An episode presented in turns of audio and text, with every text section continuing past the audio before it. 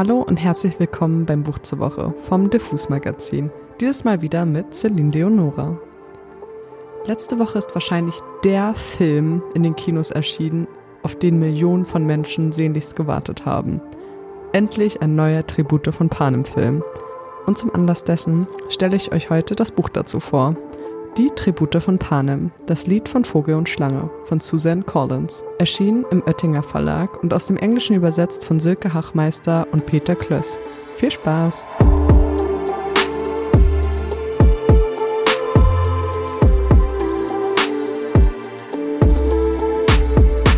Ich melde mich freiwillig als Tribut. Wer erinnert sich noch an diesen legendären Satz? Ich weiß noch, als ich mit 14 gebannt die Bücher der Panem-Reihe verschlungen habe und daraufhin auch schnell die Filme dazu herauskamen. Wir wissen alle, dass diese Bücher nicht umsonst so einen großen Hype erfahren haben und tatsächlich immer noch erfahren.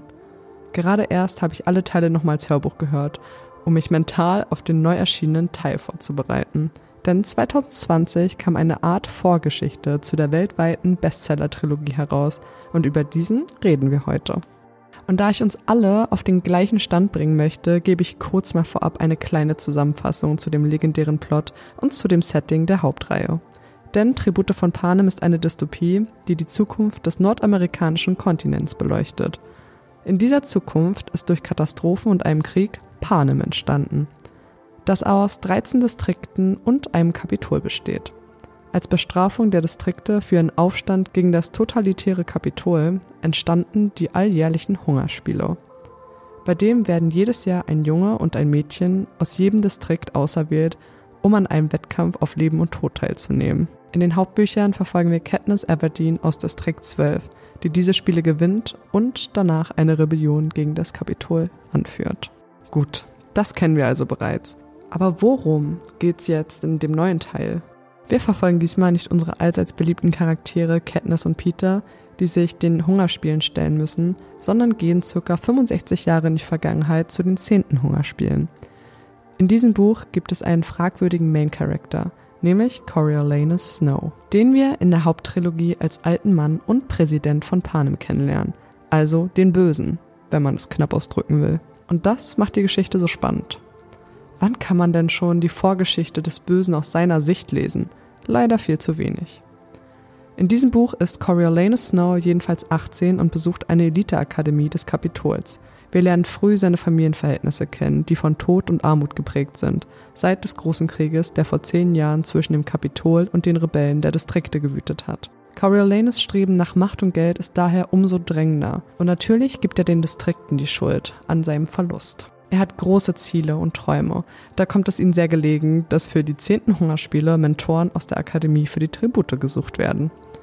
Jedem Schüler wird ein Tribut zugeteilt und gerade Coriolanus Snow bekommt das seltsame Mädchen aus Distrikt 12, was sich als viel mehr entpuppt, als man auf den ersten Blick vernehmen kann. Aber es entsteht nicht nur eine Tribut-Mentor-Beziehung zwischen den beiden, so viel sei gesagt. Aber haben diese Emotionen überhaupt eine Zukunft kann ein Charakter wie Snow überhaupt solche unschuldigen Gefühle empfinden? Seid gespannt. Ich möchte euch jetzt wie immer einen kleinen Part aus dem Buch vorlesen. Dieses Mal die Stelle von der Erntezeremonie auf Seite 37, als Coriolanus zum ersten Mal seinen Tribut sieht.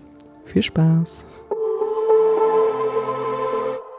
Das Mädchen aus Distrikt 12 ist Lucy Gray Bird, sagte er ins Mikrofon. Die Kamera schwenkte auf der Suche nach dem Tribut über die grauen, hungrigen Gesichter der Menschen in grauen, formlosen Kleidern hinweg. Sie zoomte auf einen kleinen Tumult. Einige Mädchen wichen von der unglücklichen Erwählten zurück. Bei ihrem Anblick murmelten die Zuschauer überrascht. Lucy Gray Bird stand aufrecht in einem Kleid, das schon bessere Zeiten gesehen hatte. Die dunklen Locken waren hochgesteckt und mit welken Wildblumen verziert. Ihre farbenfrohe Aufmachung zog die Blicke auf sich wie ein zerfledderter Schmetterling, in einen Mottenschwarm. Sie ging nicht direkt zur Bühne, sondern schlängelte sich durch die Gruppe der Mädchen rechts von ihr hindurch. Dann ging alles ganz schnell. Ihre Hand, die kurz in den Rüschen um ihre Hüfte verschwand, etwas sich Windendes, leuchtend Grünes, das aus ihrer Tasche gezogen und in den Kragen einer hämisch grinsenden Rothaarigen gesteckt wurde. Ihr Rock, der im Weitergehen raschelte. Die Kamera blieb auf dem Opfer, zeigte, wie sich ihr Grinsen in Entsetzen verwandelte ihre Schreie, als sie zu Boden sank, wie sie sich an die Kleider fasste, die Rufe des Bürgermeisters. Im Hintergrund schlängelte sich die Attentäterin weiter durch zur Bühne, ohne sich auch nur umzuschauen. Plötzlich war in der Heavensby Hall der Teufel los. Habt ihr das gesehen? Was hat sie ihr in die Bluse gesteckt? Eine Eidechse? Ich habe eine Schlange gesehen. Hat sie sie umgebracht? Coriolanus betrachtete das Chaos und spürte Hoffnung aufkeimen. Seine absolute Außenseiterin, sein Wegwerfmädchen, seine Beleidigung hatte die Aufmerksamkeit des Kapitols errungen. Das war gut, oder? Mit seiner Hilfe würde sie vielleicht eine Weile durchhalten, um ihm Zeit geben, die Schande in eine respektable Vorstellung zu verwandeln. So oder so waren ihre Schicksale von nun an unwiderruflich miteinander verbunden. Auf dem Bildschirm rannte Bürgermeister Lipp die Bühnentreppe hinunter und drängte sich durch die Mädchenmenge zu dem Opfer. Mayfair? Mayfair! rief er. Meine Tochter braucht Hilfe! Um sie herum hatte sich ein Kreis geöffnet, doch die wenigen halbherzigen Versuche, ihr zu helfen, wurden durch ihr heftiges Strampeln und Um sich schlagen verhindert. Der Bürgermeister erreichte sie in dem Augenblick, als eine kleine, schillernd grüne Schlange aus dem Falten ihres Kleides hervorschoss und in der Menge verschwand. Es wurde geschrien und gedrängelt, alle wollten der Schlange ausweichen. Als sie weg war, beruhigte sich Mayfair. Doch sofort verwandelte sich die Panik in Scham, als sie direkt in die Kamera blickte und merkte, dass ganz Panem ihr zuschaute. Mit einer Hand versuchte sie, eine verrutschte Schleife in ihrem Haar zu richten. Mit der anderen zupfte sie ihre Kleider zurecht, schmutzig vom alles bedeckenden Kohlenstaub und zerrissen von ihrem panischen Gestrampel. Als der Bürgermeister seine Tochter aufhalf, sah man, dass sie sich nass gemacht hatte. Er legte ihr seine Jacke um und übergab sie einem Friedenswächter, der sie wegführte. Dann wandte er sich zur Bühne und feuerte einen mörderischen Blick auf das Mädchen ab, den frisch gebackenen weiblichen Tribut von Distrikt 12. Mit leisen Unbehagen sah Coriolanus Lucy Gray Bird auf die Bühne gehen. War sie psychisch labil? Sie hatte etwas an sich, das irgendwie vertraut und beruhigend zugleich war. Die Rüschenschichten in Himbeerrosa, Königsblau und Narzissengelb.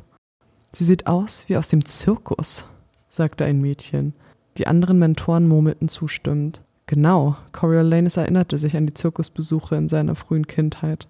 Jongleure und Akrobaten, Clowns und Tänzerinnen in wirbelnden, bauschigen Kleidern, während ihm vor lauter Zuckerwatte schummrig wurde. Dass sein Tribut für das dunkelste Ereignis des Jahres solch eine festliche Aufmachung gewählt hatte, war ausgesprochen seltsam und konnte kein bloßer Zufall sein. Dieses Buch hat mich in einen Zwiespalt der Gefühle geworfen. Auf der einen Seite scheinen die Entscheidungen und Taten von Snow nachvollziehbar und beeinflusst von seinen Erfahrungen als Kind im Krieg, doch scheinen sie zunehmend unmoralischer zu sein. Weshalb es mir ab der Mitte schwer fiel, noch Sympathie für ihn zu empfinden. Doch genau das hat mir gerade so gut gefallen. Ich glaube, ich habe eine Schwäche für moralisch fragwürdige Charaktere und finde es sehr interessant, in deren Kopf reinzuschauen. Mein einziger Kritikpunkt, und das ist jetzt kein Spoiler, ist, dass es sich im Mittelteil leider etwas gezogen hat. Es gab nämlich eine Art Schnitt in der Handlung und der zweite Teil hatte leider nicht so viel Drive wie der erste. Wenn ihr es lest, werdet ihr das eventuell auch bemerken. Zu der Protagonistin Lucy Gray spalten sich meine Meinungen ebenso. Ich fand sie war als Charakter zwar interessant, aber nicht ganz rund. Aber nicht jeder kann so eine starke Kämpferin sein wie Katniss Everdeen, oder? Was mir jedoch gut gefallen hat, waren die Vielzahl von Easter Eggs, die sich hier wiederfinden lassen und auf die Hauptbücher verweisen. Wenn man dieses Buch also gelesen hat, kann man dadurch noch ein klein bisschen mehr verstehen, wieso Snow Katniss Everdeen so sehr hasst. Sie steht nämlich für vieles aus seiner Vergangenheit. Mein Fazit. Lohnt es sich, dieses Buch dann überhaupt zu lesen? 3000 Mal ja. Ich liebe nicht nur den Schreibstil von Susan Collins, die es schafft, eine gute Geschwindigkeit für die Story aufzubauen, sondern alles an dem Setting und den Einblick, den wir in Snows Charakter bekommen haben. Ich werde ihn definitiv ab jetzt mit anderen Augen sehen. Und denkt dran, Snow landet immer oben. Das war's für diese Woche. Wenn ihr das hört, werde ich wohl schon im Kino gewesen sein und vermutlich wie immer überwältigt wieder herauskommen. Ich kann übrigens nur empfehlen, das Buch vor dem Film zu lesen. Wie dem auch sei. Mein Name ist Celine Leonora. Ich habe euch die Tribute von Panem, das Lied von Vogel und Schlange vorgestellt. Wenn es euch gefallen hat, drückt doch auf die Glocke, um nichts mehr zu verpassen. Also ciao und bis zum nächsten Buch.